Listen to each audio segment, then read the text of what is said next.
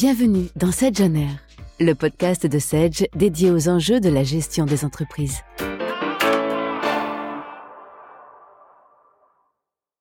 Bonjour à toutes et à tous. Bonjour Catherine. Bonjour Sabine. Merci à Emmanuel Muller-Schrapp pour cet exposé brillant euh, qui effectivement a eu le mérite de recadrer l'intégralité de cette réforme et donc de cette euh, nouvelle législation.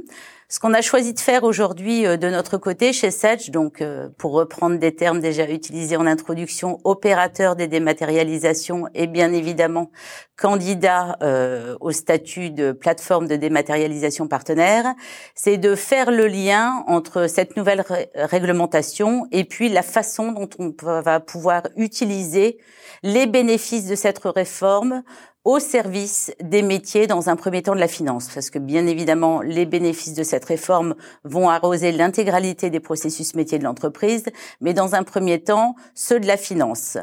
Euh, il se trouve que quand on parle d'e-invoice, donc e-invoicing ou facture électronique, en fait, on parle basiquement de la transformation d'un document papier, comme celui-ci, à un document papier accompagné d'un fichier de données qui lui aura l'énorme mérite d'être lisible par la machine. Ça veut dire qu'en fait, la facture ou les autres documents deviennent un flux. Un flux qui transporte de la data, Catherine, d'accord? On y voit énormément de bénéfices accélérateurs, comme Emmanuel l'a dit tout à l'heure. Hein, ça oblige nos entreprises à revisiter leur processus métier et leur organisation.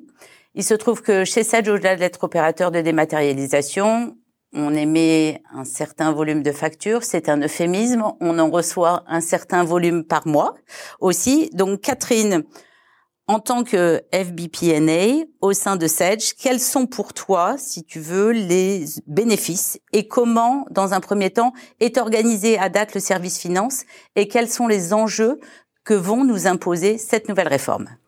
Merci Sabine, bonjour à tous. Alors chez Sedge aujourd'hui, nous sommes organisés euh, avec une quarantaine de personnes en France. Nous avons aussi un service euh, partagé euh, qui est en Angleterre avec une dizaine de personnes qui s'occupent de de la France.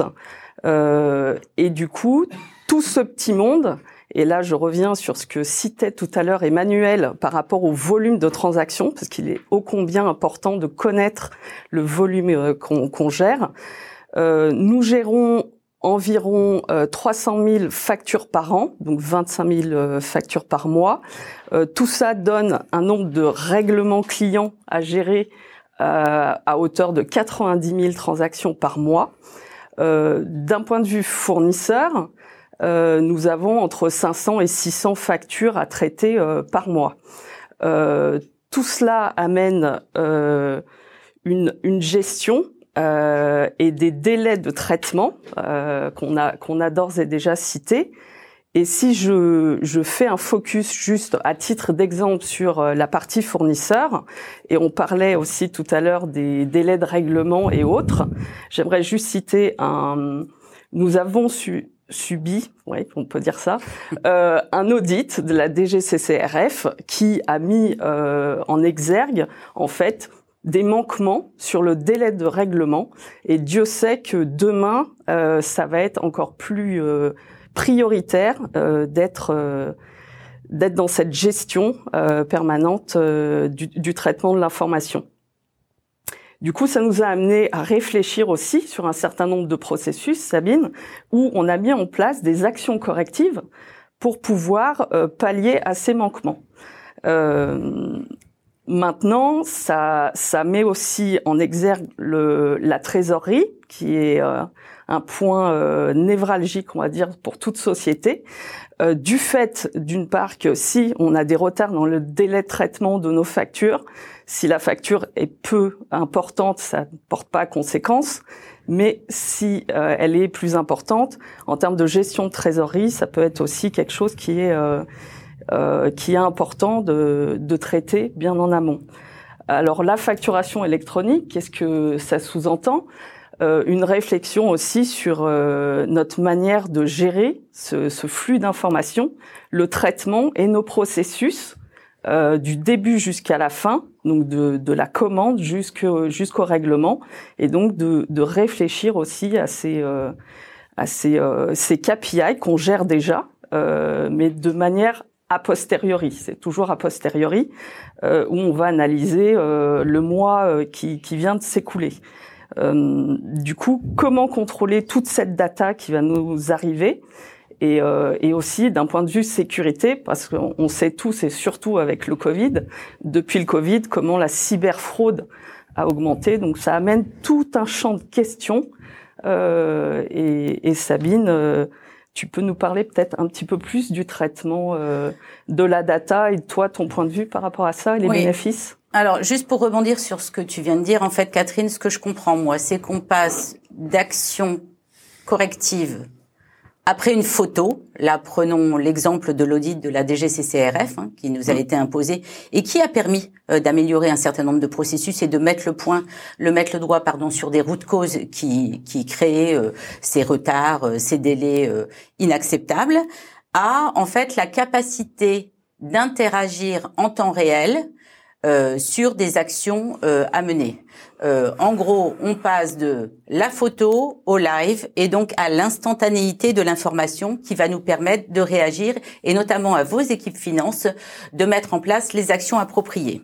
Ça va pas se faire en un claquement de doigts parce que accepter de regarder ce qui ne va pas, c'est déjà une première étape.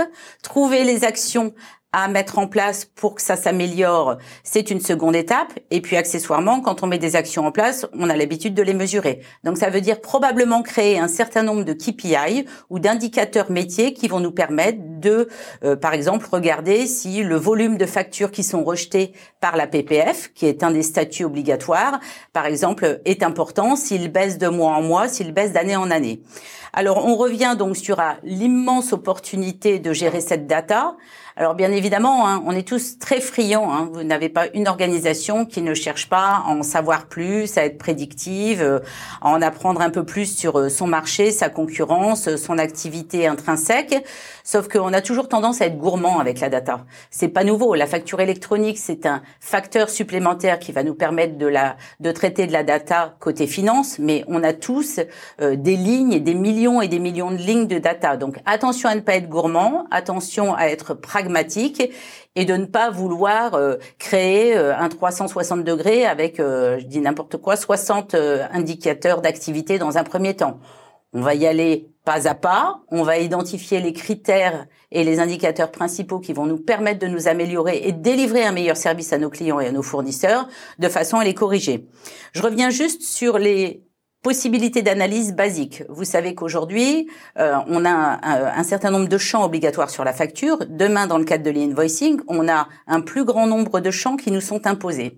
On a par ailleurs des statuts liés euh, au trajet et euh, au voyage de cette pièce. Donc on a quatre statuts obligatoires, d'accord, qui seront déjà des premiers éléments d'analyse et de segmentation. Et puis on a des statuts optionnels qui vous seront proposés et mis à disposition par les PDP notamment.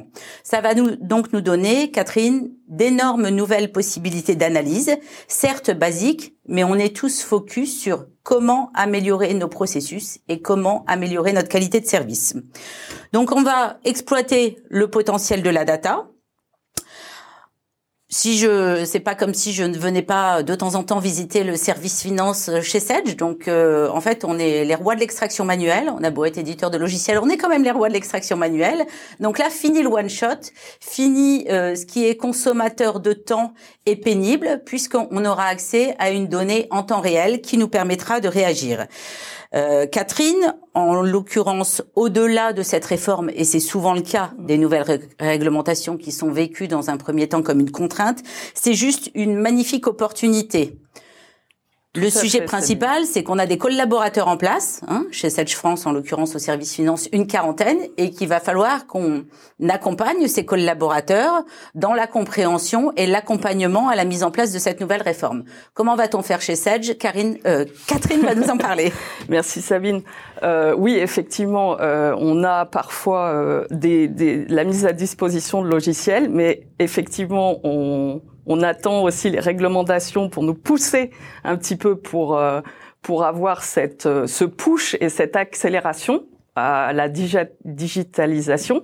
Et du coup, nous, chez Sedge, on commence d'ores et déjà euh, à regarder tous ces éléments, comme beaucoup d'entreprises euh, en l'occurrence, euh, avec un, un, plan déjà de sensibilisation auprès des équipes qui est primordial. Pourquoi? Premièrement, parce que ça leur permet eux de se projeter sur le, ce que va être leur métier demain. Euh, mais aussi de pouvoir interagir et participer en fait à la création de la transformation de ce processus. Euh, pourquoi? Parce qu'on parlait tout à l'heure de quelque chose de très a posteriori et rétroactif finalement. Euh, là, avec euh, la data qui va nous parvenir, ça change entièrement notre manière de travailler qui est à repenser, remodeler sans oublier aussi la sécurité dans les transactions, dans notre gestion aussi en interne de tous nos processus de A à Z. Et ça implique aussi tous des, toutes les, des secteurs, en fait, euh, de pans de la société. Donc, on se met un peu en mode projet euh, avec euh, un tour d'horizon aussi de nos processus et de regarder, grâce aussi de la DGFIP, euh, comment cette réforme va impacter en fait nos processus de traitement de l'information et de nos flux, et comment aussi, et Emmanuel le citait tout à l'heure, on met en place les contrôles adéquats pour pouvoir s'assurer qu'on est en conformité et que on a un process qui est le plus fluide possible et d'avoir également des plans d'action, Sabine, euh, pour pouvoir interagir en cas de, tu le citais tout à l'heure, si on a un rejet, quelle est l'action à mener. Donc tout ça, ça se documente, ça se réfléchit. Et tout ce processus qu'on va mettre en place, euh, parce là on est dans un cadre d'audit et de recensement, euh, c'est d'être en action courant septembre-octobre par rapport à une planification de ce projet pour pouvoir effectivement mettre en œuvre les différentes phases pour être à l'heure, parce qu'il faudra être à l'heure, euh, pour euh, le lancement de la facturation électronique. Ok, donc en conclusion, Catherine, chez Sedge, un petit peu impacté en tant que fournisseur et un petit peu impacté en tant que société française par cette réforme. On a formé, on a sensibilisé l'intégralité de nos équipes à ce qu'était cette réforme on délivre des formations et on travaille énormément en workshop parce que euh, il y a énormément de détenteurs de bonnes idées. Donc en fait, on favorise l'interaction avec les collaborateurs pour partager et pour faire émerger les bonnes idées. Et si je peux rajouter aussi une chose, c'est de favoriser l'itération oui. pour être le plus bénéfique possible parce que ce sont les opérationnels qui sont sur le terrain qui savent les couacs, qui savent euh, comment interagir et qui peuvent apporter aussi des idées donc c'est une opportunité pour ouvrir un champ possible euh, d'une manière de travailler autrement à la finance et d'accélérer en fait euh, sur des tâches qui sont plus à valeur ajoutée, d'autant plus qu'on va avoir accès, et tu le citais tout à l'heure euh, Sabine, à un nombre de data incroyables, des KPI, du e-reporting. Qu'est-ce qu'on en fait? Et comment les collaborateurs peuvent contribuer à l'analyse, au traitement et à l'enrichissement euh, de notre valeur, nous en tant que professionnels de la finance. D'accord, donc nos équipes sont sensibilisées, sont formées, on termine un audit et une cartographie de nos processus internes. Accessoirement, on fait un draft de l'ensemble de nos interactions parce que forcément ça ouvre sur notre écosystème. Et puis on passe en mode action. Voilà, on vous remercie infiniment. Passez un bon webinaire. Au revoir. Ça n'est pas complètement terminé. Ah. Sabine Ducroxis et puis euh, Catherine Mamry, parce qu'on a des questions, figurez-vous, de la ah. rédaction de DAF et puis aussi de, de, ceux qui nous suivent. Première question, au-delà de la facture électronique, quels sont les trois risques à anticiper sur 2023-2024 pour les DAF? Vous avez vraiment euh, 30 secondes pour répondre à cette question. Oui, alors il y a eu une étude qui est parie hein, euh, début d'année sur effectivement euh, les risques principaux qui ont émergé de la part des CFO ou des DAF. Alors accessoirement, on est même si on a eu tendance à l'oublier ces derniers jours, on est toujours dans un contexte de guerre euh, Russie-Ukraine qui mettent une forte tension sur l'économie.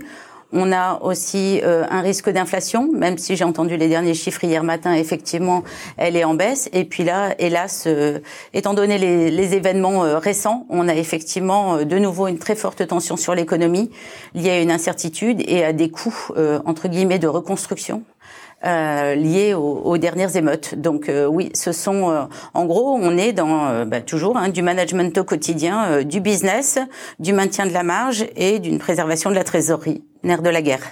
Une autre question, pensez-vous que l'adoption de la facture électronique puisse aider les DAF dans la gestion du risque qui est d'une, une de leurs craintes majeures? Complètement. Enfin, je vais prendre la, la, réponse à celle-ci.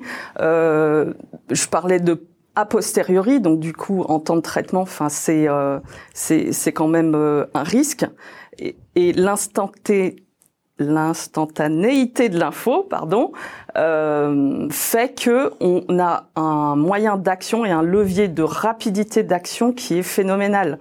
Donc euh, c'est un levier formidable pour pour nous en tant que professionnels de la DAF de, pouvoir interagir plus rapidement et gérer les risques et clôturer. oui notamment euh, être plus, enfin, avoir la capacité de réagir davantage sur l'approche budgétaire et la construction budgétaire, et donc les imprévus qu'on constate en temps réel. Et puis une troisième question qui est très opérationnelle dans la gestion même en fait des, des plateformes, le statut payé, payé entre euh, guillemets, doit-il obligatoirement être renseigné par les sociétés ayant opté sur les débits? Voilà la question qu'on nous pose. Alors là, c'est une question extrêmement technique, donc il va falloir euh, potasser effectivement, euh, enfin toutes les recommandations que nous avons. Euh, c'est une très bonne question et il y en a euh, bien bien plus à, gérer. Oui, alors monsieur ou madame qui posait la question, je vous indique juste que la DGFIP fait un travail sensationnel de recensement de tous les cas d'usage, de toutes les exceptions, et que leur site et notamment leur partie questions-réponses est alimenté au fil de l'eau, et que justement sur toutes ces exceptions, parce que toute la journée, nous, on a des clients qui nous disent ah bah je suis une association, ah bah je suis auto-entrepreneur, ah bah je suis dans ce cas-là, bah je travaille avec la Pologne, enfin j'ai un, un self-service center, euh, des choses comme ça. Donc toutes ces réponses-là précises sont euh, à trouver sur le site de la DGFIP et bien d'autres encore. Et puisqu'on a peut-être quelques secondes, je vais vous poser la dernière question qui nous est arrivée également. La mise en place de la réforme sur l'invoicing va-t-elle accélérer le processus de transformation des directions financières? Euh, oui, vous savez qu'on est en France et nous, pour travailler dans un groupe international, on sait bien qu'on est souvent le dernier marché à adopter en fait euh, un certain nombre d'innovations. Donc euh, d'habitude, on partage une courbe, une courbe d'adoption en fait entre la courbe d'adoption des entreprises françaises sur les simples sujets d'innovation et la courbe d'adoption des entreprises françaises sur les sujets liés à une réglementation obligatoire. Il se trouve que là, en fait, on n'a tous pas le choix. On fait tous partie du sujet et qu'on a, ben, à partir d'aujourd'hui d'ailleurs, euh, un peu moins de 12 mois euh, pour adopter cette nouvelle réforme. Donc la question qu'on pouvait se poser, est-ce que c'est vrai, est-ce que ça va être reculé? Je rappelle que ça a déjà été euh, retardé d'un an, la mise en place de cette réforme. Donc là, faut y aller et effectivement, ça va être un accélérateur, un peu à l'instar de ce qu'on a vécu pendant le Covid. Et nous, on le constate au niveau de nos clients, ça a accéléré les processus de dématérialisation et d'automatisation parce qu'il a fallu trouver des solutions à court terme. Donc oui, Merci beaucoup pour la clarté de vos réponses, Sabine Ducrossis et Catherine Mamry. Merci à vous d'être passées sur ce plateau. Merci d'avoir écouté le podcast Sedge on Air. Retrouvez tous les épisodes sur vos plateformes de streaming et sur le blog Sedge à l'adresse sedge.com/blog.